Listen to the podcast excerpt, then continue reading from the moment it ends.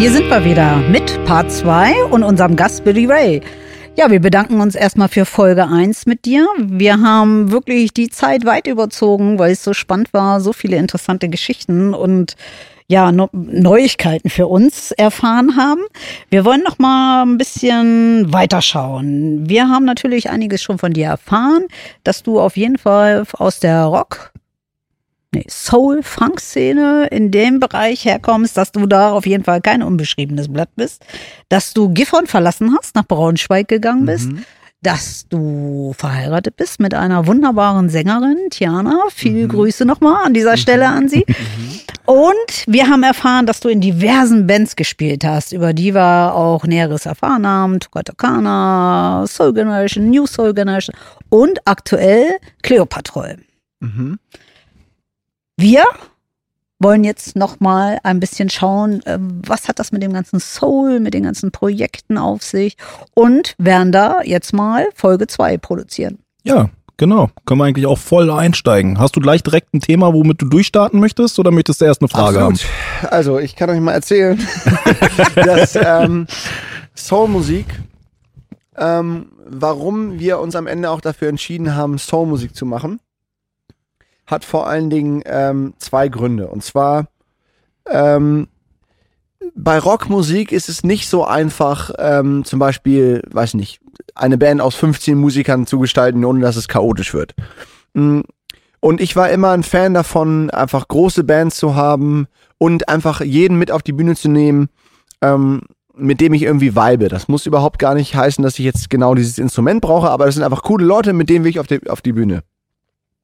Und ähm, ich und meine Frau waren, ähm, sind schon viel rumgereist und haben auch irgendwie auf der ganzen Welt schon Projekte gemacht. Und ähm, jedes Mal, wenn wir zum Beispiel, äh, wir waren in Ghana und haben da ähm, eine Musikschule mit aufgebaut.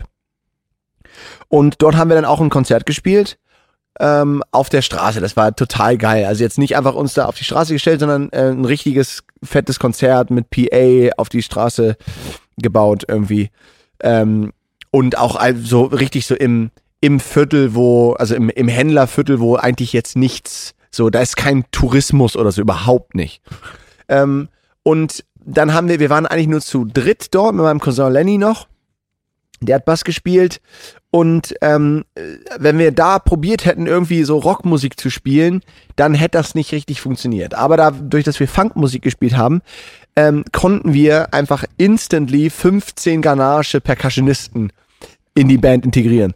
Und wie das gegroovt hat, das könnt ihr euch nicht vorstellen. Und dann auch, dann war einer, der hatte so eine lustige Nasenflöte und so.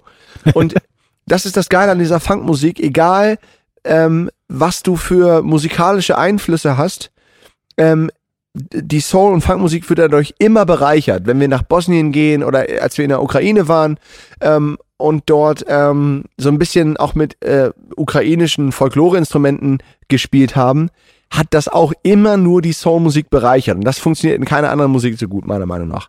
Hm. Das ist der eine Grund, ähm, weil es immer integrativ ist. Und der andere Grund ist, ähm, dass Soulmusik in ihrem Ursprung politisch war.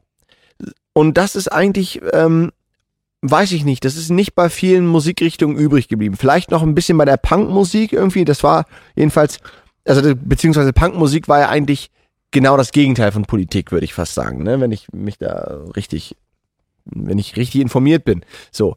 Ähm, und Soulmusik stand, kam eben aus der Liberation der Afroamerikaner. Ähm, und diese Power, die das hat und dieser, dieser, dieser Gedanke von, ähm, von Eman na, Emanzipation, von Teilhabe und von, ähm, ja, ein Recht auf, auf gesehen werden und sowas das ähm, ist auch total verloren gegangen in der, in der heutigen Soulmusik, habe ich das Gefühl, weil wenn du in Deutschland, äh, in welchem Kontext äh, triffst du noch Soul- und Funkmusik an? Das ist meistens irgendwelche Top 40 Partys und so und auf irgendwelchen Galas und auch wir haben unseren Teil dazu beigetragen, aber ähm, jetzt äh, haben wir einfach gemerkt, okay, das ist, irgendwie fühlt sich das respektlos an, wenn wir die Soulmusik nur zu irgendeiner Party, gute Laune, Tanzmucke verkommen lassen, sondern wir müssen, wir sind ganz klar politisch unterwegs. Und deswegen ist es so, ähm, was ich an dieser Soulmusik so, so krass finde und was mich so berührt, was keine andere Musik tut. Mhm. Du hast schon irgendwie angesprochen, ihr habt verschiedene Projekte. Also das bedeutet vor allem äh, du mit deiner Frau. Wer Mhm. gehört noch mit dazu? Ja, wir haben immer so, ein- so ein paar Leute um uns rum, ähm, also ein paar Leute, die, mit denen wir auch so zusammenarbeiten. Ähm, also wir haben natürlich dann unsere Band, wo irgendwie meine Cousine und mein Cousin mit dabei sind. Ähm, und dann haben wir einen Verein gegründet, If a Bird e.V. Ähm, und da haben wir so einfach so ein Team von Leuten, wo wir glauben, ähm, wir ziehen irgendwie am selben Strang, weil wir haben dann auch irgendwie feststellen müssen, ähm, nur weil das für uns auch viel bedeutet, jetzt irgendwie in die Welt zu fahren und da Talente zu scouten und mit denen Musik zu machen, ähm, ist das nicht für jeden gleich so cool, weißt du? Und dann haben wir dann mehrmals schon, wenn wir irgendwie, wir fahren jetzt seit fünf Jahren, also jetzt letztes Jahr natürlich leider nicht, aber fahren wir eigentlich nach Kroatien und haben dort verschiedene Bands, die wir coachen und trainieren und so. Mm, Und da haben wir schon mehrmals so ein paar Leute mitgebracht, wo wir dachten, hier, das ist, die habt bestimmt eine geile Zeit. Ähm, aber wenn es dann, äh, also wir speisen uns vor allen Dingen davon, dass wir sehen, wie sich die Kids entwickeln und dass wir sehen, dass die sich irgendwie in ihrer Musik dann expressen können. Und das ist das Coole daran. Und wir gehen auch nicht zum Strand oder so, da ist meistens keine Zeit für. Ähm, und dann haben wir aber festgestellt, dass viele Leute, die wir da mitgenommen haben, die haben schon einfach so einen Strandurlaub erwartet und für die war es dann ein bisschen enttäuschend. Und dann haben wir gemerkt, okay, wir machen jetzt unseren Verein unsere Projekte nur mit den Leuten, mh, die auch genau so, denen das genauso wichtig ist, wirklich ähm, diese Musik zu spreaden und irgendwie Kids zu supporten. Ähm, genau, aber die findet man nicht so einfach tatsächlich, diese Leute. Also geht es vor allem erstmal darum, äh, ähm, ähm, Leute zu empowern, vor allen Dingen Kinder und Jugendliche zu empowern, selber äh, Genau. zu musizieren. Absolut, also weil ähm, auch da musste ich vor allen Dingen ähm, erstmal auch checken, dass es nicht darum geht, dass du als weißer Mann irgendwo hingehst und Leuten hilfst. So, das ist äh, ein ganz, ganz weit verbreiteter Irrglaube, dass die Welt äh, weiße Männer braucht, die irgendwo hingehen und was verändern. So, Quatsch. Ähm, und das hat aber lang gedauert, bis ich das mal gecheckt habe. Und es ist einfach super schade, weil man dann, ähm, man geht nirgendwo so komplett auf Augenhöhe hin. Wenn du schon denkst, so, ah, du hast hier die, die Hochkultur verinnerlicht und irgendwie brauchen die jetzt deinen Einfluss hier. Äh, und das ist einfach super schade, weil da super viele Freundschaften und, und coole Opportunities an dir vorbeigehen. Und dann irgendwann habe ich dann einfach gecheckt, nee, es geht gar nicht darum, irgendwelchen Leuten irgendwie was zu helfen oder so. Natürlich gibt es äh, immer Orte, die äh, Hilfe brauchen, aber worauf wir uns jetzt einfach konzentrieren, ist ähm, wirklich äh, vor allen Dingen jugendliche MusikerInnen zu connecten miteinander und den versuchen, ein paar Strukturen zu geben, dass sie sich halt leichter ausdrücken können. Aber jetzt gar nicht so, damit sie dann auch Berufsmusiker oder so sein. Um Gottes Willen. Wir raten jedem davon ab, Berufsmusiker zu werden. Aber einfach, ähm, damit die, ähm, ja, so, das geht um Selbstbewusstseinsförderung, um auch Identitätsbildung und solche, solche Geschichten. Und das, dafür, ähm, da kannst du überall hingehen, auf der ganzen Welt wirst du gleich viele Talente finden, bin ich wirklich fest der Meinung. Und ähm, du hast überall total viel Spaß und du kannst auch überall Leute ähm, auf Augenhöhe begegnen, wenn du weißt, okay, euer gemeinsamer Nenner ist erstmal das Talent, alles andere oder nicht mehr das Talent, sondern der Wunsch, was zu machen. Und alles andere ist scheißegal, wo du herkommst, irgendwie, was du für einen Background hast, das äh, kannst du nie ganz ausblenden, aber es spielt in dem Sinne keine Rolle, weißt du? Und das ist ähm, genau ganz wichtig immer. Also das haben wir ja schon mehrmals erlebt und auch verfolgt. Aber ich denke, du holst sie ja auf die Bühne, äh, Kinder, Jugendliche, Erwachsene, muss man ja schon fast sagen. Und ihr versucht irgendwie eine gemeinsame äh, Zielrichtung zu haben, nämlich Musik zu machen. Das Mhm. ist ja eigentlich das, äh, was es um. Und ich habe mal irgendwie gelesen, es ist völlig egal, was derjenige kann an, an musikalischen Instrument. Es reicht auch, wenn er den Goggen auf der Triangel macht.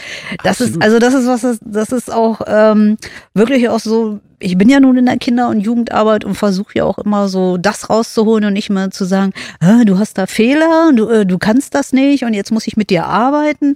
Dass das eigentlich eher bei euch darauf gerichtet ist, zu gucken, äh, was macht das Kind aus, ne? Was strahlt es aus? Und das hast du ja auch schon 100%. mehrmals erwähnt, Ja. ne? Dass es einfach auch immer so ist, du hast das glaube ich auch so geschrieben, dieser Spirit auf der Bühne, dass man zusammen einfach da steht und was erlebt. Und ich denke, das größte Erlebnis, was ich mit dir erlebt habe, war tatsächlich Altstadtfest mit der Dame von Weather Girls. Ne? Ja, also Alter. das ist was, ich glaube, das, das wird jeder Gifhorner irgendwie auch immer wieder erzählen. Und ich glaube, Krass. wenn wir dieses, diesen, diesen Jungen, und das war ein kroatischer Junge, ich, ich weiß Mhm, nicht, ja, wie ja. alt er war, 10, 12, Ja, ich kann das gar nicht Ich einschätzen glaub, oder so. 12, ja. Und ich glaube, der wird seinen Enkelkindern noch davon erzählen, was der mit dir erlebt hat. Absolut. Auf deinen Schultern. Also du wirst es bestimmt gleich mal näher erzählen.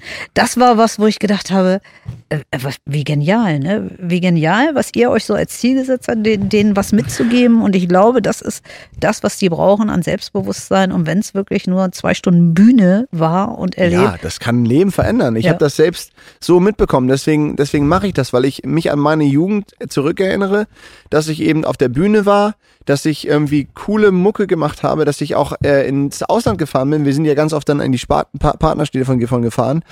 Nach, ähm, nach Polen, nach, äh, nach Korsun in die Ukraine. Und in Schottland warst du. Ich In weiß, Schottland war ich auch, genau, werd ich auch nicht stimmt, ja, vergessen. genau.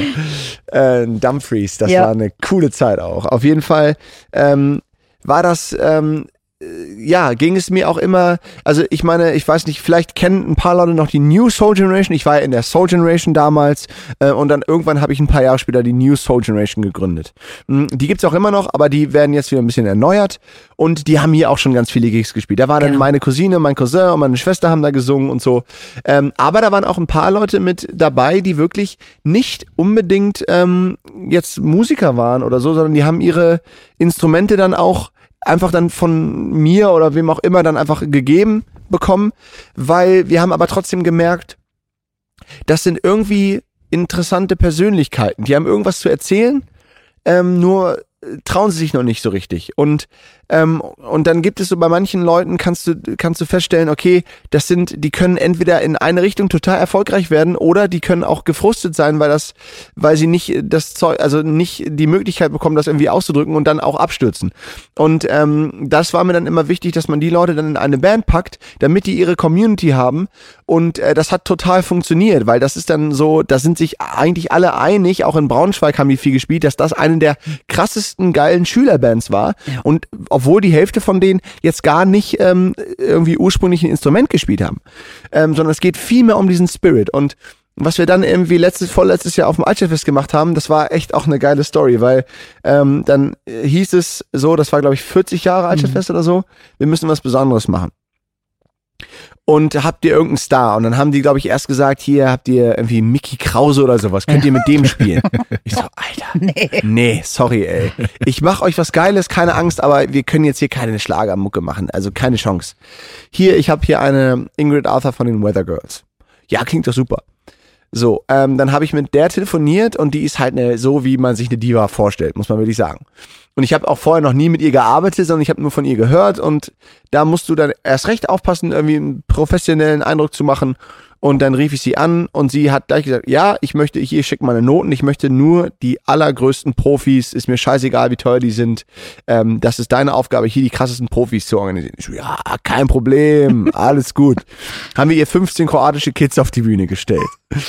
Ähm, die kamen an und das war wirklich nur, ich habe die einfach äh, halbe Stunde vorm Altstadtfest da irgendwie abgeholt, ins Hotel kurz gebracht und dann wieder her und dann war es kurz vor der Bühne nie irgendwas geprobt. Auch mit den Kids haben wir nie geprobt.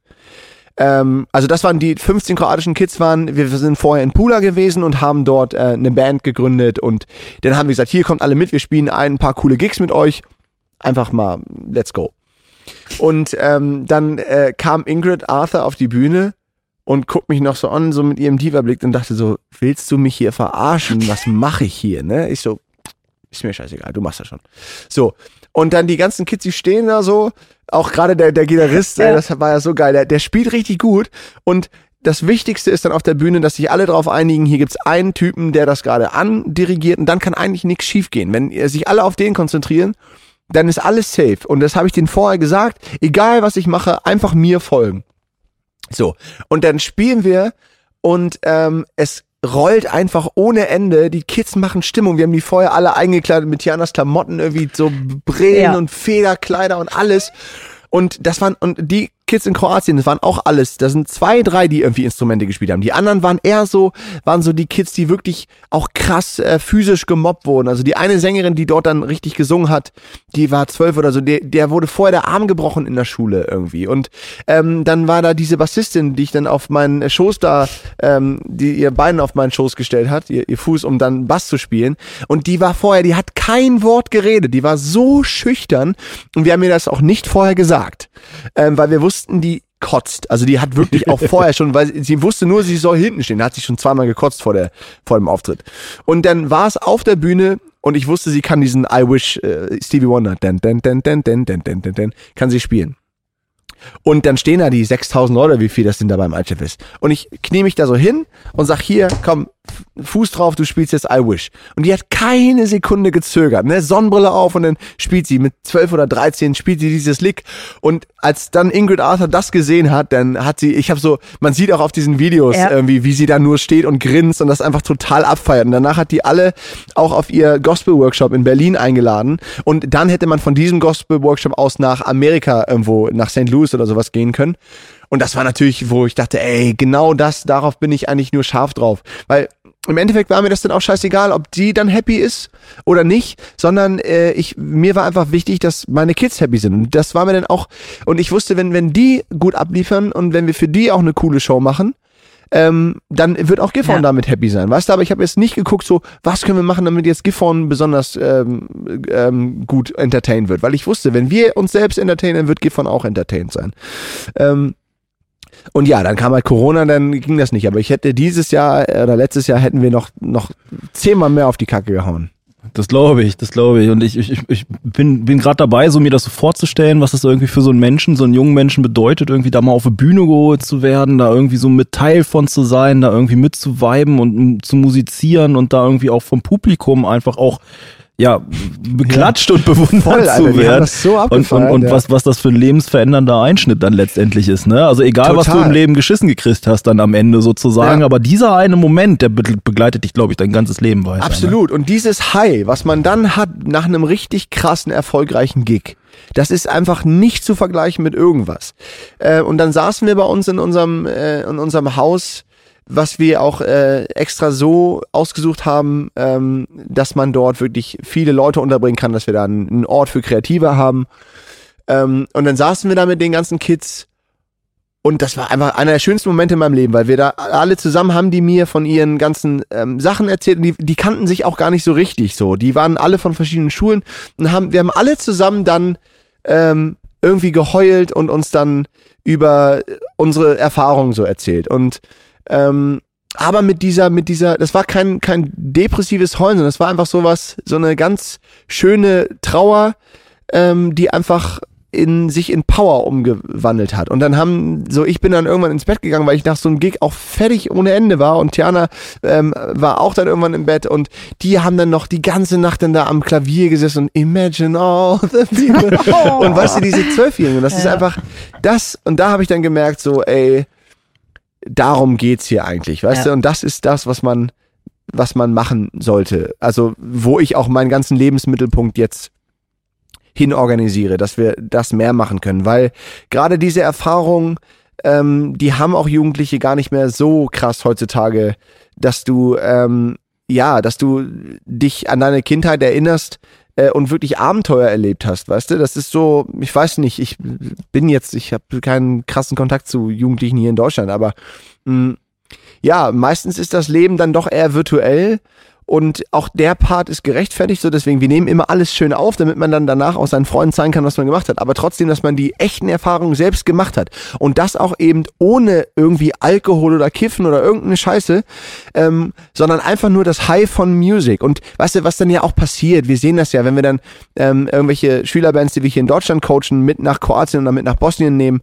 dass sich dann die Kids auch so ein bisschen untereinander verlieben. Und das ist natürlich auch zum Scheitern verurteilt, weil man geht wieder weg, aber das ist scheißegal, weil in dem Moment, wo du dann so diese krassen Gefühle mit Musik connectest, kannst du sie jedes Mal wieder abrufen. Und das ist so das Richtig. Wichtige, was ich ähm, so, so, so krass finde an, an der Musik und an meiner eigenen Jugend dann auch, dass ich ähm, das immer, dass ich aus- in jeder Lebenslage mich zurückversetzen kann, indem ich irgendwie bestimmte Musik mache. Und das ist, gibt mir eine Power, ähm, das ist unbeschreiblich. Und das versuche ich dann auch immer den, den Kids zu ermöglichen. Einfach so, so eine Powerbank aus allen möglichen Gefühlen. So. Und auch, weil auch negative Gefühle und traurige und Angst und so sind auch wichtige Gefühle. Ähm, die es auch zu fördern gilt in dem Sinne. Hm. Ähm, deswegen, genau. Ja, ich glaube auch, dass es, egal wie alt man ist, ob die Kinder sechs, zehn oder wie unser 1,56 sind, Lieder, Musik, Erinnerungen, das ist das, was wirklich einen prägt auch fürs Leben. Egal welcher Song angespielt wird oder was man damit verbindet, das ist was, was bleibt, sage ich Ja. immer. Und je intensiver die Erfahrung war, die du dann mit diesem Song gemacht hast, desto äh, ja, powervoller ist es dann auch, diesen Song wieder zu hören, weißt du? Und das ist eben so, ja, die unsere Aufgabe, finde ich, dass man das äh, versucht, den Kids eine, eine, ein richtig geiles Erlebnis zu bescheren und das dann, dass sich die Synapsen dann mit Musik und nicht unbedingt Musik, aber so mit Talent und Kreation und ich hab und Selbstbewusstsein verbindet. Ist Musik international? Musik ist nur international. Also ähm, egal, auch wenn du in deiner eigenen Muttersprache singst ähm, und die in einem anderen Land erstmal nicht verstanden wird, ist das trotzdem scheißegal, weil äh, auch wenn wir jetzt englische Songs hören, wir, wir finden die ja nicht einfach nur gut, weil wir dem, dem Text die ganze Zeit folgen, sondern es geht einfach nur um die Performance, um die ähm, die Emotion dahinter. Deswegen ähm, kann dich äh, Musik genauso berühren von einer Sprache, die du noch nie gehört hast, als äh, ja, wenn du deine Muttersprache hörst. Ähm, du hast gerade, du hast gerade irgendwie so beschrieben, dass, dass, dass so, so bei den Kids, die in euren Projekten sind, ähm, dass da sowas in Gang kommt. Meint, bist du, bist du der Meinung, dass, dass Musik auch letztendlich irgendwie ich, ich versuche, ich ringe gerade nach Worten, um es irgendwie vernünftig zu formulieren, aber ich, ich hau's einfach mal platt Mhm. raus. Bist du, bist du der Meinung, Musik heilt auch? Da muss man immer ein bisschen mit vorsichtig sein, weil auch das habe ich dann äh, immer mal gemerkt, dass ich mich dann auch aus meiner privilegierten weißen Situation in Sachen begeben habe und gedacht habe, ähm, Musik hat äh, eine Macht gegen irgendwas. Also Leute, die wirklich ähm, ganz krasse Lebensrealitäten hier in Deutschland haben und dann kommt da ein weißer Mann und sagt hier, wenn du nur mal drüber singst, dann werden alle deine Probleme geheilt. So, das habe ich äh, teilweise relativ verantwortungslos vielleicht auch gemacht. Ähm, und deswegen würde ich sagen, das ist eine, ist, muss man sehr mit aufpassen, dass Musik heilt. Aber mh, ich sehe Musik auch eher, für mich war auch gar nicht so unbedingt die Musik immer so das Ding, dass ich ähm, für mich zu Hause meine eigenen Gefühle ausgedrückt habe oder so. Das habe ich natürlich schon gemacht, aber das war mir nie so richtig wichtig. Also es war jetzt nicht so, dass wenn ich total traurig war, dass ich dann einen Song geschrieben habe dann ging das alles, sondern ich war halt immer noch traurig oder teilweise habe ich dann erst recht keine Musik gemacht oder so, sondern ähm, einfach, ich finde, was ich mit meiner Musik immer dann verbinde, ist einfach diese Erlebnisse und diese Sachen, Ja. die du dann dort kennenlernst. Und das ist tatsächlich heilen, würde ich sagen. Also, ähm, wenn du wirklich Leute kennenlernst, gerade wenn du selbst irgendwie diskriminiert wirst oder so, dann lernst du Leute kennen am anderen Ende der Welt und die werden irgendwie auch auf dieselbe Art diskriminiert und äh, ihr habt aber den gemeinsamen Nenner, dass ihr jetzt irgendwie an diesem Ort seid und zusammen euren, eure Kunst macht dann wirkt das auf eine ganz andere Art heilen. Da ist Musik einfach nur so das Medium, aber selbst Musik heilend, weiß ich nicht, nicht für mich tatsächlich. Also es muss schon eine Menge zusammenkommen. Also es ist kein Erfolgsrezept, dass du jetzt irgendwo hingehst und sagst, du hilfst mit Musik jetzt einfach irgendwelchen Nee, Menschen. um Gottes ist- Willen. Und ja. das, das geht auch einfach nur schief. Wenn du wirklich, weil das, genau, das ist das, was wir auch gemacht haben. Wir gehen irgendwo hin und dann denken wir, ja, die freuen sich bestimmt, wenn hier ein paar Deutsche kommen und ein bisschen Musik machen, weißt du? Ja. Ähm, und das ist absolut für den Arsch. Und da gehst du dann aber auch, äh, bist du auch total enttäuscht, weil dann gehst du mit der Erwartung hin, dass die sich dann total abfeiern und sich dann freuen, wenn du da irgendwie dich da kurz hinstellst und ein Lied singst. Aber ähm, so ist das nicht. Und das ist eh so ein bisschen ähm, die Schade, das ist so ein, äh, ist irgendwie ein witziger Begriff, der von äh, Tianas Vater kommt. Die Schade ist irgendwie, mag ich zu sagen. Die Schade daran ist nämlich, dass gerade bei vielen so ähm, ähm, so offiziellen Kulturaustauschprogramm und so, geht es eigentlich immer nur genau darum. Da kommt eine Gruppe und die macht mhm. dann dort ein bisschen Musik, singt was und dann wird sich vielleicht auch kennengelernt und dann geht's wieder. Mhm.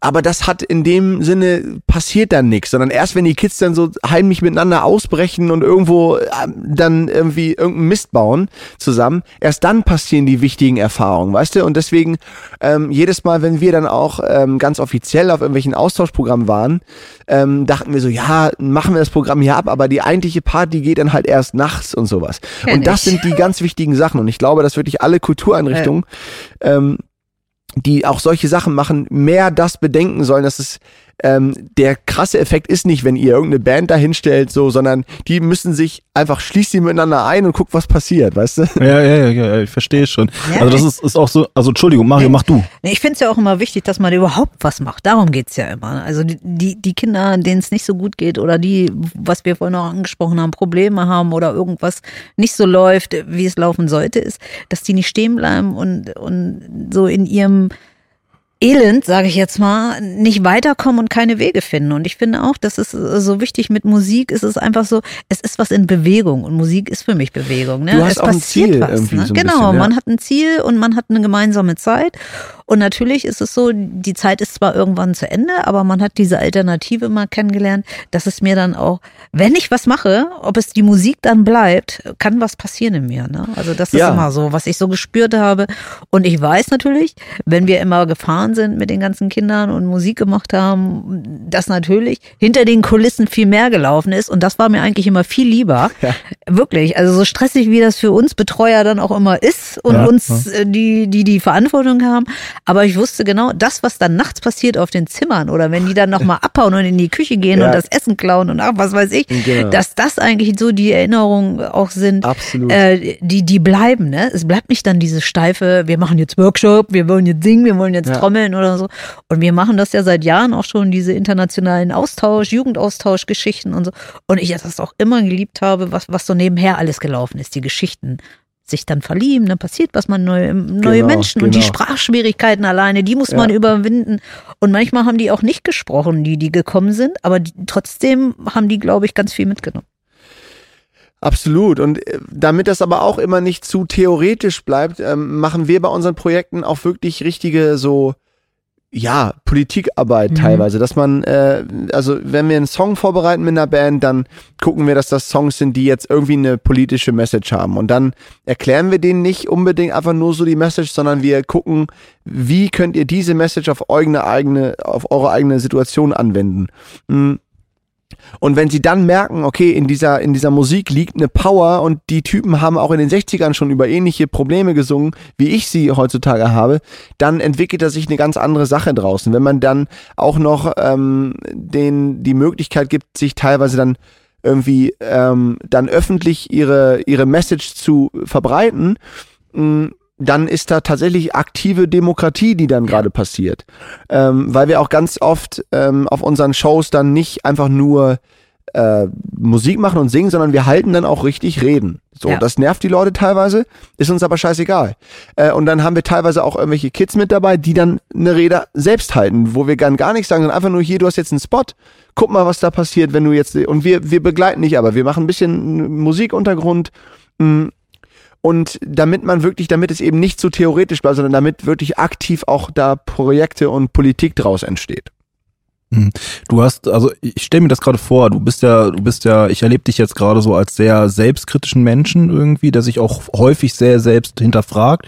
Und ich glaube, das ist auch notwendig, um genau irgendwie diese Rolle auch zu haben und da irgendwie diese Prozesse auch anzustoßen. Ich glaube, das würde ja nichts bringen, wenn du sozusagen aus deiner Blase aus deiner Welt sozusagen irgendwie völlig blind in diese Situation gehst und dann versuchst du irgendwo da mit denen irgendwie über ihre Situation zu sprechen. Ja, absolut. Und das ist so ähm, echt eine Sache, die man checken muss als privilegierter weißer cis heterosexueller Mann, ähm, dass ja, dass es einfach andere Lebensrealitäten gibt und es auch deine ist nicht die beste und das ähm, das da bin ich auch immer noch bei das wirklich zu verstehen weil das der hört nie auf diesen Moment äh, dass du dann alles verstanden hast und so das kommt halt nicht vor aber ähm, ich merke einfach da gehen ja sonst viele Chancen viele Freundschaften bei verloren wenn man das nicht macht Ja, ja.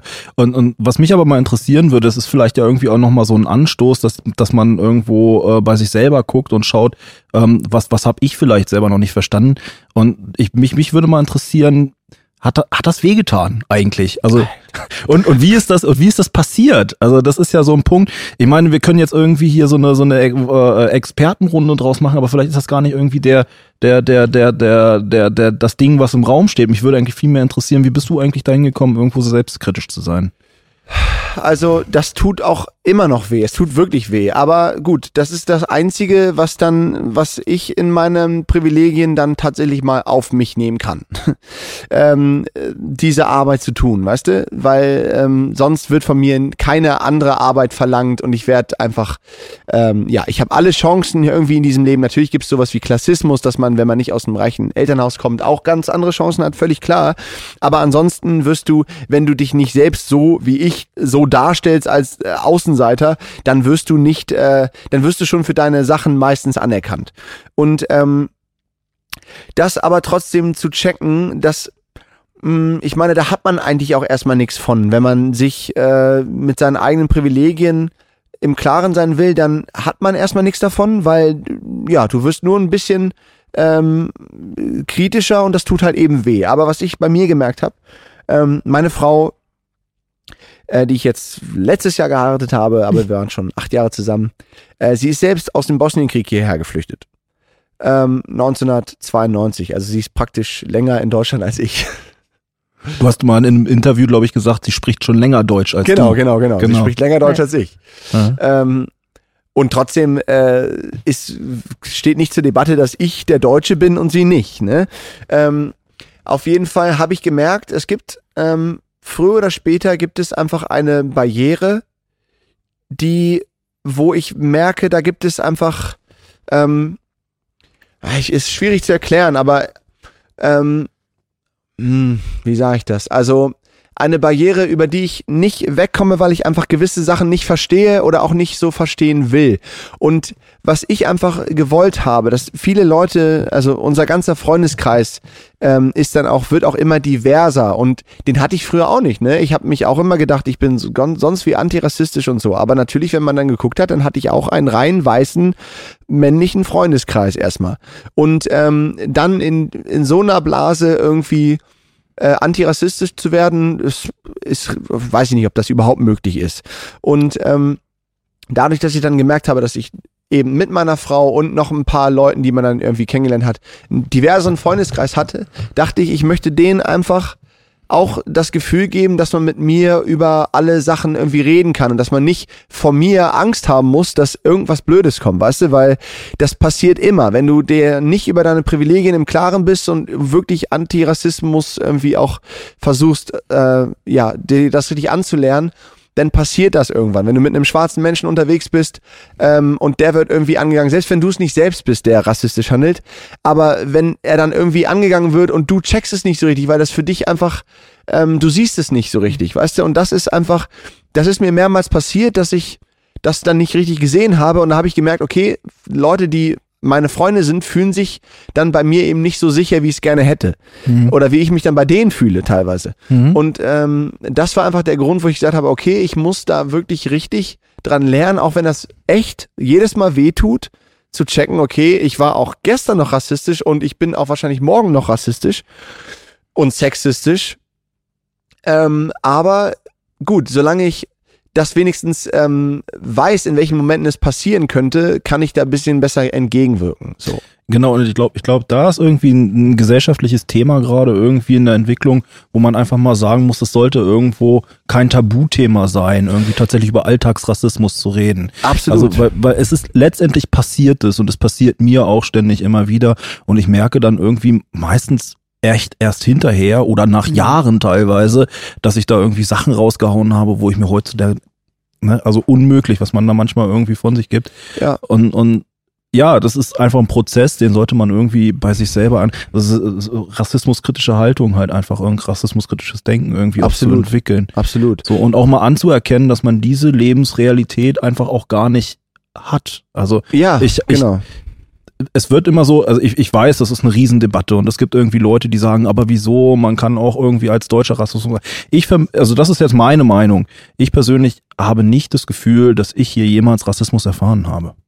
Und Nein. ich glaube, ich glaube, das kann ich auch letztendlich nicht, weil selbst wenn mich irgendjemand als, als blöder deutscher Allmann oder sonst irgendwas versucht, irgendwie zu titulieren und das irgendwie in irgendeiner Art und Weise diskriminierend gemeint ist, ich gehe trotzdem irgendwie wieder in meine Blase Natürlich. zu dem Bäcker und ich werde, selbst wenn, wenn, wenn, also ich werde als weißer als Deutscher, ich werde wahrgenommen. Ja, natürlich. Und, und, das ist ja, Rassismus ist ja eben ein, ein System und deswegen ist das so, können das Weiße hier nicht erfahren. Ähm, und das ist so, natürlich gibt es auch äh, Rassismus gegen äh, slawische, slawischstämmige und so. Deswegen, es geht jetzt nicht nur, dass, äh, also auch Weiße in dem Sinne können auch hier Rassismus erfahren, aber diesen Reverse Racism, dass Minderheiten irgendwie, weil sie sich als, als Kartoffel beschimpfen, äh, dann gegen dir, dir gegenüber rassistisch sind, das ist nicht ähm, die Definition von Rassismus. Das ist immer noch diskriminieren, das ist auch nicht cool, aber mh, am Ende bist du derjenige, der von dem System profitiert, auf das, auf den das System aufgebaut ist in Deutschland. Ja. Also du und ich als und weißer ich, Mann. Ich, ich merke gerade, ich hätte wirklich, also ich weiß nicht, ob das irgendwie äh, äh, mal möglich ist in der Zukunft, aber ich glaube, ich hätte da wirklich mal Bock, irgendwie in dieses Thema auch mal einzusteigen oder tatsächlich irgendwo jemandem anders nochmal die Bühne zu geben und zu sagen, Mensch, lasst uns da mal irgendwie drüber reden. So, weil wir, ich, ne, wir alle, die wir jetzt hier sitzen, wir werden irgendwie nicht diese Rassismus-Erfahrungen äh, nee. irgendwie äh, ähm, wiedergeben können und sagen können, wie das eigentlich ist und wie sozusagen diese Gesellschaft und dieser Alltagsrassismus sozusagen auf die Betroffenen wirkt. Von ja, daher. absolut. Und auch da muss man immer so ähm, aufpassen, dass es jetzt nicht darum geht, jetzt immer nur so, so, so ein Elendsfetischismus, Elendstourismus, mhm. dass man so abfragt, so was hast du erlebt und so, sondern einfach so, am Ende geht's auch nur darum, weißt du, wenn wir über Demokratie und so ein Kram reden, dann macht das nur Sinn, wenn alle die, dieselbe Chance haben, an dieser Demokratie teilzunehmen. Und wenn halt du in keiner Machtposition repräsentiert wirst oder so, dann ist das für dich keine Demokratie. Und ähm, ich weiß aber, dass diese ganze Diskussion extrem äh, abstrakt ist, so äh, gerade so über Cultural Appropriation. Ich meine, ich hatte selbst Dreadlocks. Ähm, und ja, das ist eine gute Frage. Würdest du dir heute nochmal Dreadlocks machen? Nee, würde ich nicht machen. Ähm, aus dem Grund, dass ich ähm, verstehe, dass diese kulturelle Aneignung, auch wenn sie von mir nicht rassistisch gemeint ist, ist trotzdem ähm, respektlos und verletzend. Und das ist äh, sind heftige Begriffe, aber ich, ich erkläre euch mal, wie, wie ich das tatsächlich gecheckt habe.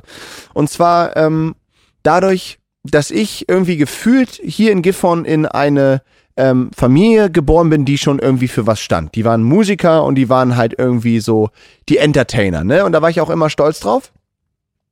Aber ähm, da, das haben nicht alle so abgefeiert ähm, wie wir selbst so.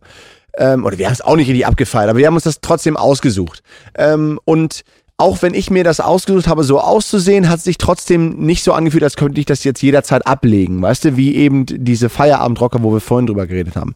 Ähm, und jedes Mal, wenn dann irgendwer, ähm, keine Ahnung, eine Lederjacke am Wochenende angezogen hat und einer auf Rock'n'Roll getan hat, ähm, dann habe ich gedacht so, irgendwie kaufe ich dir das nicht ab und irgendwie irgendwas mhm. daran nervt mich und verletzt mich auch irgendwie, weil das sind dann wiederum teilweise dieselben Leute, die sich gar nicht für mich als Person interessieren, sondern nur irgendwie meine mein mein Clowntum abfeiern.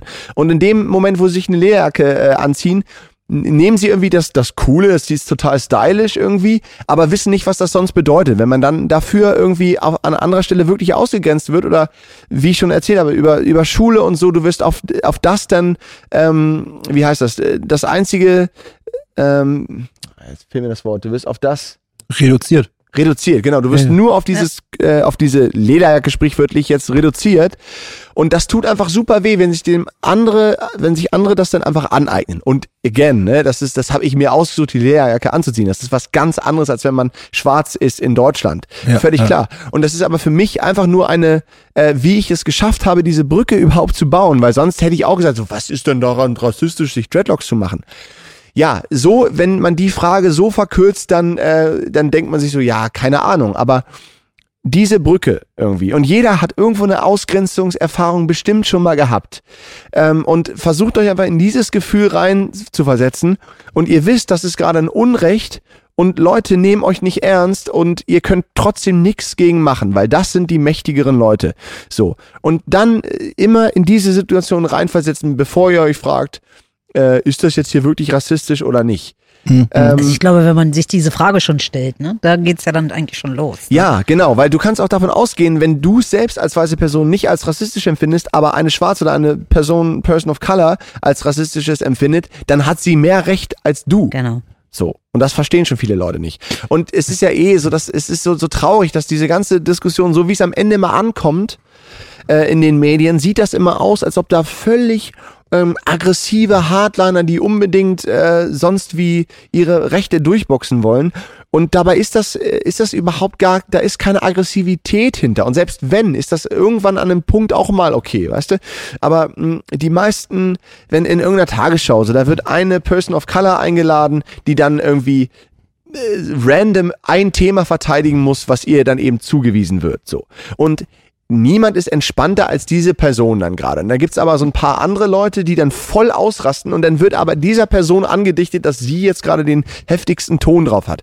Und jedes Mal, wenn man hört, oh, äh, Cancel Culture, das ist ja so gefährlich, dann empfehle ich jedem mal wirklich auf den Kern des Problems zu gehen und dann zu gucken, das wurde nur aufgebauscht und am Ende ist das gar nicht so ein großes Problem. Hm. Und ich glaube, was einfach auch irgendwie eine Tatsache ist, die wirklich verkannt wird, wo die Leute einfach auch nicht äh, äh die Augen öffnen, um da einfach mal hinzuschauen, ist, ähm, man hat, man, also es wird immer so getan, als ob man was verliert, wenn man ja. sich mal wirklich irgendwie rassismuskritisch mit sich auseinandersetzt und mit diesen Mechanismen, die man ja auch erlernt hat und die Sachen, die man so im Kopf hat, ja. Wenn man sich damit auseinander. Die Leute tun immer so, als ob man was verliert, aber im Grunde genommen gewinnt man ja etwas. Voll. Weil du, also ich, ich, ich, ich kann ja mal meine Erfahrung da in dem Punkt irgendwie einfach ähm, ähm, mal wiedergeben. Ich habe so das Gefühl, dadurch, dass ich irgendwie ein bisschen kritischer auf mein, mein, mein eigenes Denken und auf meine eigenen Schubladen angucke, habe ich das Gefühl, ich habe eine größere Chance, Menschen, die mir was bedeuten, nicht zu verletzen. Ja, genau. So, und, und das ist ja eigentlich irgendwie der eigentliche Gewinn dahinter, so, ne? Wenn man Absolut. mal, also auch für alle, für alle Beteiligten, also für die gesamte Gesellschaft betrachtet, wenn man so möchte. Ja, und du lernst viel coolere Leute kennen, weil das, was du am Ende dann dadurch gewinnst, ist, dass du Leute kennenlernst oder dass du dich mit Leuten zusammen gruppierst, die einfach deine Werte teilen und nicht deine Hautfarbe oder so. Und ähm, das sagt zwar jeder, dass er sich einfach nur, seine Freunde sind die, die einfach dieselben Erfahrungen haben und äh, die irgendwie dasselbe wollen. Aber am Ende geht's dann doch viel um so Identitätspolitik. Und das ist ja wieder so ein mieser Begriff, weil eigentlich ist ja das, was Weiße machen, ist ja die ganze Zeit Identitätspolitik, indem sie sich eigentlich nur mit sich unter sich selbst irgendwie rumhängen. Und in dem Moment, wo du dann wirklich ähm, es schaffst, auch anderen Menschen ein Gefühl zu geben, dass du eben ähm, ja, ein bisschen über deine eigene Situation dir im Klaren bist, ähm, hast du erst wirklich die Chance, Leute kennenzulernen, die sich nur aufgrund ihrer Werte miteinander verbinden. Und jeder, ähm, ich merke das selbst, ähm, es wird ja immer dann, also wurde ja auch früher immer so gesagt, ja gut, du hast ja keinen, äh, du, hast, du hast ja nur einen All-White-Freundeskreis, du mhm. kannst ja äh, ähm, das gar nicht wissen. Denn dann dachte ich immer so, ja gut, aber wenn ich halt nur mal die Freunde habe, wo soll ich jetzt andere herbekommen? So. ähm, aber dann merke ich, je mehr ich mich mit dem Thema beschäftige, es gibt diese Menschen überall unter uns und äh, es ist einfach nur so, ähm, wenn du durch das Leben gehst und jedem irgendwie das Gefühl gibst, dass du der härteste Superior bist, ähm, dann haben die Leute natürlich keinen Bock auf dich. Und sobald du das einmal nach außen trägst, so, okay, Leute, ich weiß, hier, ähm, wie das abläuft in unserem System und ich weiß auch über meine eigene Rolle, dann fühlen sich auch Leute, die sonst von deiner, von deinem Stamm äh, diskriminiert werden, auch ein bisschen sicherer in deiner Gegenwart. Und dann wird auch dein Freundeskreis automatisch diverser. Und da kannst du wirklich nur gewinnen. Ich habe heute gewonnen, also auf jeden Fall. Also wirklich auch, dass man, ich denke, das ist ja auch das, was immer wieder rüberkommt, dass man mit sich selber auch mal wieder ins Gespräch geht, ne? Und auch mal wieder ein bisschen schaut, irgendwie, wo steht man, wo will man hin und so. Und das ist aber auch das, was ihr ja irgendwie seit Jahren schon verkörpert oder so, dass ihr immer so, so unruhig positiv seid, habe ich immer das Gefühl. Man, man, man nimmt euch immer oder ich nehme euch immer wahr. Und ich habe das ja auch schon mehrmals erwähnt, dass ihr trotz allem immer noch so diesen, diesen, ja, diesen Anlauf habt, immer wieder was zu machen, immer wieder was Neues. Und, und ich habe immer das Gefühl, jedes Mal, wenn ich reingucke, ist wieder was Neues und es ist wieder irgendwas im Gang und es ist immer das so offen zu sein und äh, wirklich nicht still zu stehen. Und wenn man da eine Frau sieht, die ist ja eh so, so quirlig und, und, Ja, und das ist voll. irgendwas, Und- was ich total schön finde. Absolut. Und das ist aber einfach so, wenn du merkst, also je mehr du dich mit der Sache so beschäftigst, ähm, merkst du, du hast, du kannst es dir eigentlich nicht leisten, irgendwie stillzustehen. Je mehr du weißt, desto mehr weißt du, Stillstand ist, äh, ist die schweigende Mehrheit praktisch. Und ähm, deswegen, es ist nicht so, dass wir da auch dann, auch wir sind dann teilweise total ausgelaugt irgendwann, weil das ist natürlich auch emotionaler Load, den man dann immer mitkriegt, ne? Und den habe ich mir persönlich einfach total ausgesucht, weil ich gesagt habe, okay, das ist so, damit kommst du schon klar, ne? Also ich habe sonst als weißer Mann eben überhaupt keinen Mental Load Mm, und deswegen ähm, scheue ich mich davor auch nicht, dann den mir dann aufzuhalsen, sag ich mal. Aber wenn man dann eben irgendwie, keine Ahnung, man geht jetzt, wir haben in Bosnien eine Band gegründet, eine Jugendband und denen haben wir gesagt, hier nächstes Jahr Altstadtfest, ne? Geht voll ab, voll, voll die krassen Sachen versprochen und dann kam Corona. Und ähm, ne, das sind dann Jugendliche, die auch selbst dann, ähm, denen es dann also in dem Sinne nicht so richtig gut geht, weil wir auch die vor Ort dort ausgesucht haben. Nicht, weil sie in Bosnien generell geht's denen nicht gut, das hat damit nichts zu tun, sondern wir haben die dort ausgesucht, wo wir wussten, okay, denen fehlt so ein bisschen die Community. Mm, Und die haben sich halt ultra drauf gefreut, natürlich. Und dann in dem Moment, wo du weißt, okay, scheiße, das wird nix und das wird auch im nächsten Jahr schon wieder nix, das tut halt echt äh, dann weh. Und ähm, ja, aber wie gesagt, also diese Projekte macht man auch, weil man so die ganze Zeit so fühlt, es, es ist keine andere Chance. Wir könnten uns jetzt nicht einfach hinsetzen und chillen, weil das fühlt sich einfach scheiße an. Und ja, man hat nicht immer nur Bock auf alles, sondern Ja, man, wie- wie man holt fühlt, er als die man Kraft machen muss. Ja. Ist das dann immer wieder durch Musik kommt neue Kraft und Musik und wieder neue Kraft? Oder Ja, gibt es noch irgendwas, wo es dann noch mehr? Also ich fand's ja gerade, also so eine Momente wie dieses Altstadtfest vor zwei Jahren, das gibt dir Kraft für ein ganzes Jahr, mindestens. Also wirklich. Ähm, und gerade wenn wir immer in Kroatien sind und dann merkst du so über fünf Jahre, was du für einen Einfluss auf die Kids dann teilweise hast, so das hab ich jetzt weniger. Ne? Da gibt's dann mal einen Typen, der auf einmal so eine ähnliche Frisur hat wie ich und so. Und da freue ich mich immer drüber. Mm, Aber Tiana ist halt viel einflussreicher als ich. Und ähm, wenn man dann irgendwie Kids sieht, die man kennt, seit sie neun sind und dann sind sie irgendwie so 14 oder sowas und die stehen auf der Bühne und dann sind da irgendwie 30 Mädchen, die einfach genau dieselben Bewegungen machen wie Tiana, die so reden und es geht gar nicht darum, dass die dann so werden wie wir oder wie sie, sondern dass sie einfach selbstbewusst sind, weil sie dann auch wirklich, und das versuchen wir dann immer auszustrahlen, dass wir wirklich selbstbewusst und ähm, ja, eine eigene Identität haben. Und wenn du siehst, dass es tatsächlich fruchtet bei den Kids, ähm, das gibt dir einfach unfassbar viel Kraft. Wahnsinn. Ja, Ihr ich finde das es schon auch, sehr Leute. Ich ja, das ja ja, euch. natürlich. Aber es ist auch immer noch mal, ja, vielleicht ist es auch der Spiegel, ne, dass ich immer denke, alles richtig. Immer wieder äh, Gas zu geben, Mut zu machen und immer wieder was mitzugeben und die, ja, die Kinder und Jugendliche zu motivieren, auszuprobieren, zu machen. Das ist, glaube ich, auch das, was einen auch so bestätigt.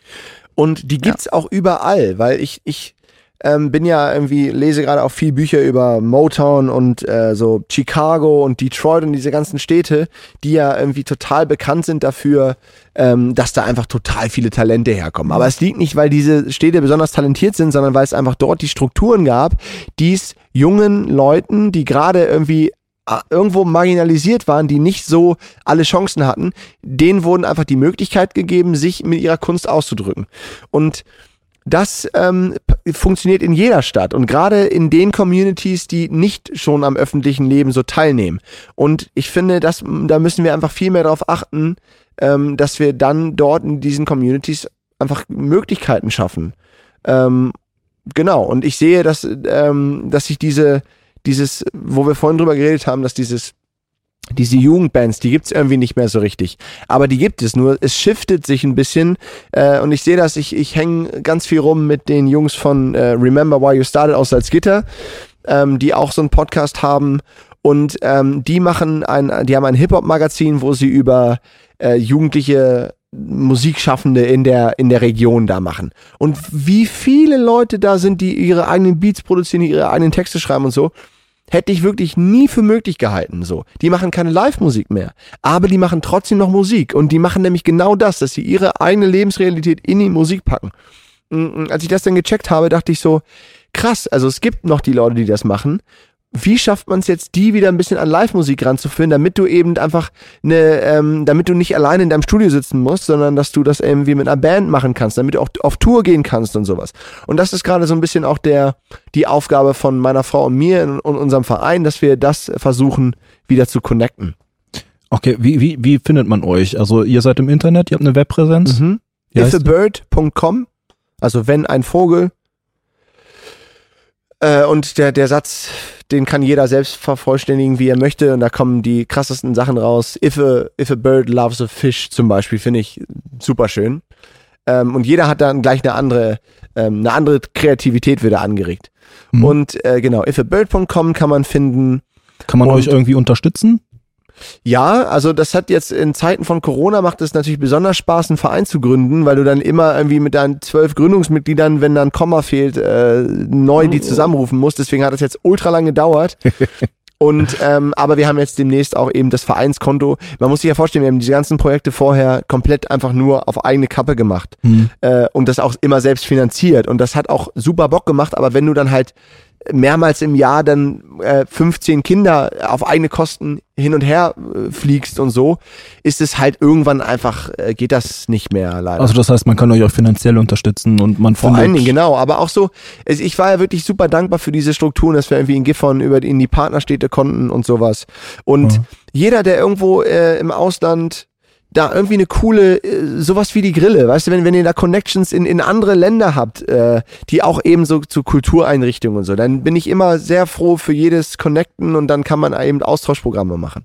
So, das heißt, man kann sich auch mal an euch wenden und dann kann man irgendwie auch in anderen Ländern eventuell nochmal gucken, dass man da irgendwas hochzieht. Absolut, ja. absolut. Okay. Cool. Gibt's noch äh, ähm, andere, andere Seiten oder ähnliche Geschichten, auf die also du aufmerksam machen möchtest? Cleo Patrol, unsere Band auf Instagram und Facebook und YouTube und Spotify sowieso. Da werden wir jetzt demnächst irgendwie unsere nächste Single raushauen. Wir haben jetzt zwei Singles draußen und auch ein Album kommt. Ähm, das war auch, glaube ich, ein kritisches Thema, ne, bei Cleo Patrol. Ihr habt ja, was, was, was habt ihr als letzten Song gehabt? High Alert 2020, genau. Das war äh, das Patriarchat völlig übertrieben nicht übertrieben, aber so völlig ähm, auch überzeichnet in unserem Video.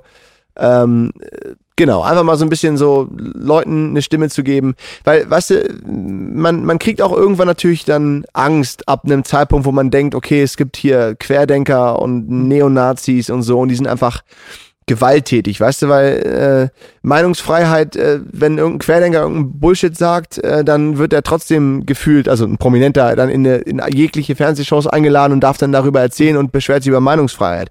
Und wenn dann aber mal ein lokaler Bürgermeister irgendwie sich gegen die Rechten auflehnt, dann kriegt er halt gleich Morddrohungen und da kriegst du halt einfach Schiss. Mhm. Mhm. Und ähm, und dann haben wir einfach äh, und dazu entschieden, irgendwie mal ein Zeichen zu setzen, dass auch die Gegenseite Eier hat, das also oder Eierstöcke in dem Sinne, die viel Eier ist ja irgendwie das das albernste Ding irgendwie was Stärke repräsentieren soll. Also es gibt nichts ne?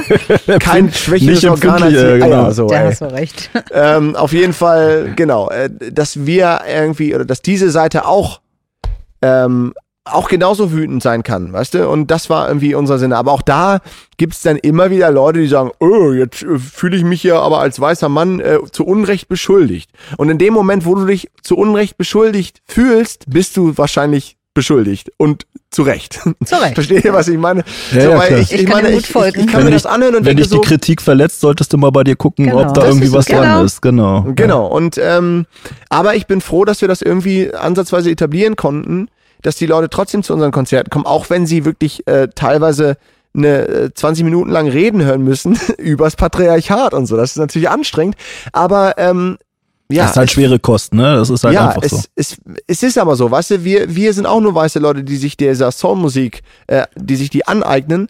Und wenn wir dann da hinstellen, damit Geld verdienen wollen, dann können wir das nicht einfach machen, ohne ähm, ein bisschen was dafür zu tun, wofür diese Musik ursprünglich mal gegründet wurde. Aber es ist ja geplant, dass man euch bei wieder hört, ne? So ist das, ja. Gibt's noch Karten? Ich habe noch keine. Ähm, ja, aber auch nicht mehr so viele. Ich schon wieder. Angst. Hast du welche dabei? Ich habe keine dabei, Hast, leider. hast, hast, hast du Karten dabei?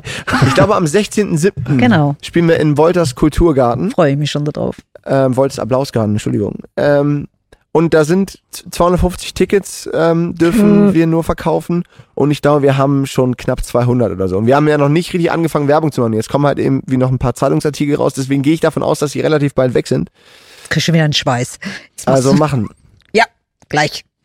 Okay, dann gibt's gibt's aber noch eine Seite. Darf ich auch darauf aufmerksam machen, auf deine Instagram-Seite? Ja, mach mal. Ich weiß die gar nicht, oder? Du, du, du weißt die gar nicht. Ich müsste jetzt auch gucken, wie sie. Du kennst dein Internet? Mich selbst, oder was? Billy Ray Schlag, oder was? Oder wen suchst du? Äh, nee, du hast, du hast eine Internetseite, wo Ach so, du. Wo ach so, du meinst du Smart Answers to Simple Questions? ja, ganz Ach so, genau. okay, krass, ja, die vergesse ich ab und zu wieder.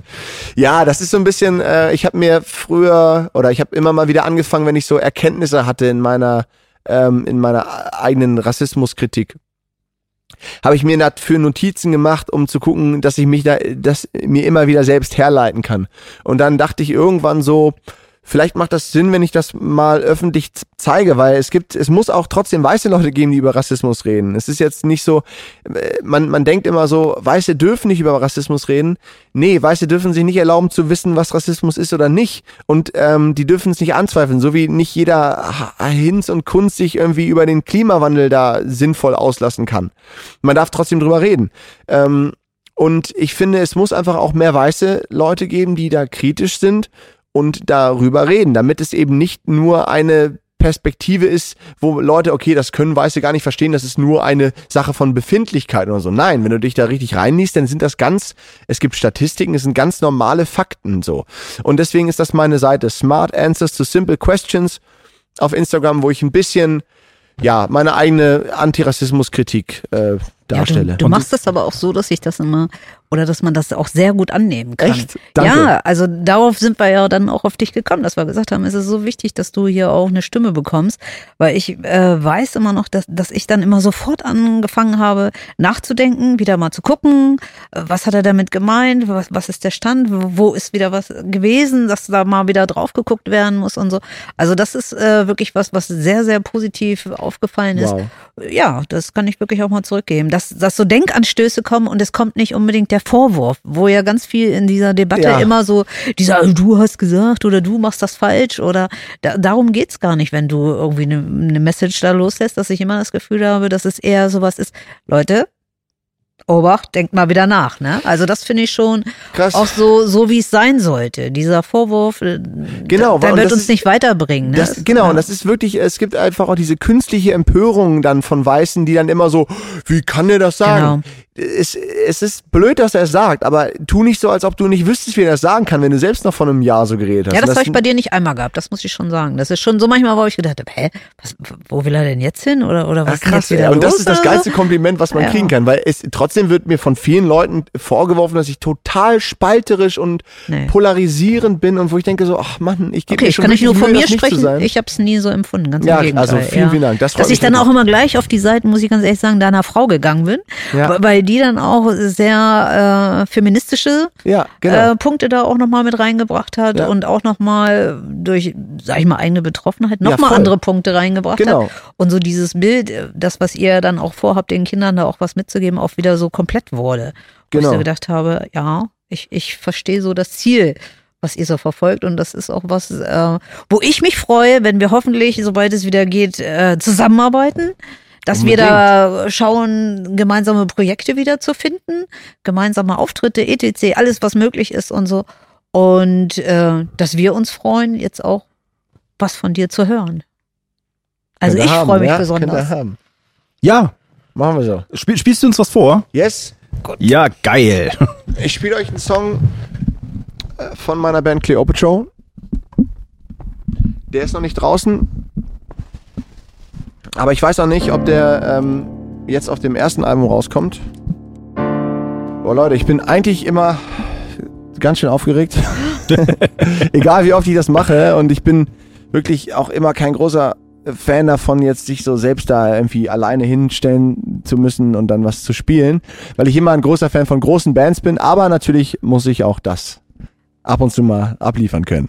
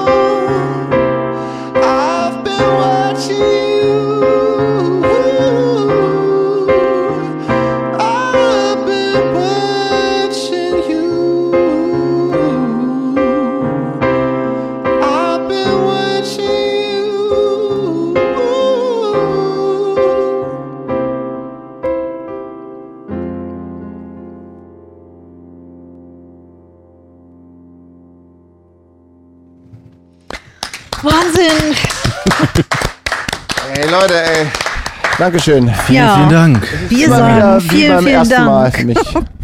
Also beim ersten Mal Musik machen. Ich habe noch ein kurzes Thema irgendwie, was ich ansprechen möchte. Ich möchte alle ZuhörerInnen dazu auffordern, einfach mal Leuten zuzuhören, die über ihre Rassismuserfahrung sprechen, denen auch das Gefühl zu geben, dass sie bei euch sicher sein können, dass sie euch das auch erzählen können und dass ihr mal darüber nachdenkt. Und vor allem, und das finde ich auch ganz wichtig, lest einfach mal Bücher von Leuten, Ganz wichtig. die ja. Dazu wirklich was zu sagen haben und da auch Experten auf ihrem Gebiet sind.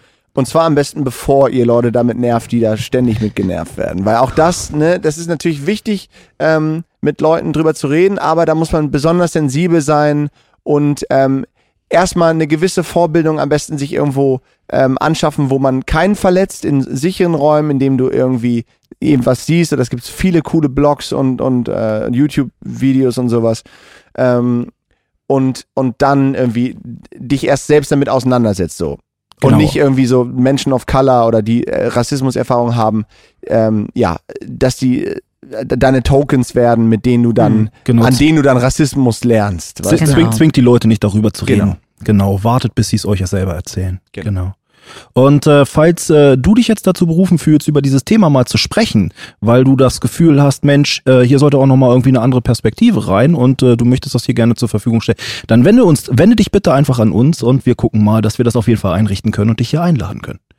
Wir freuen Ansonsten, uns drauf. Genau. Ansonsten bleibt mir erstmal nichts weiter zu sagen, als dass ich mich ganz doll bei dir bedanke, Billy Ray, dass du heute da warst.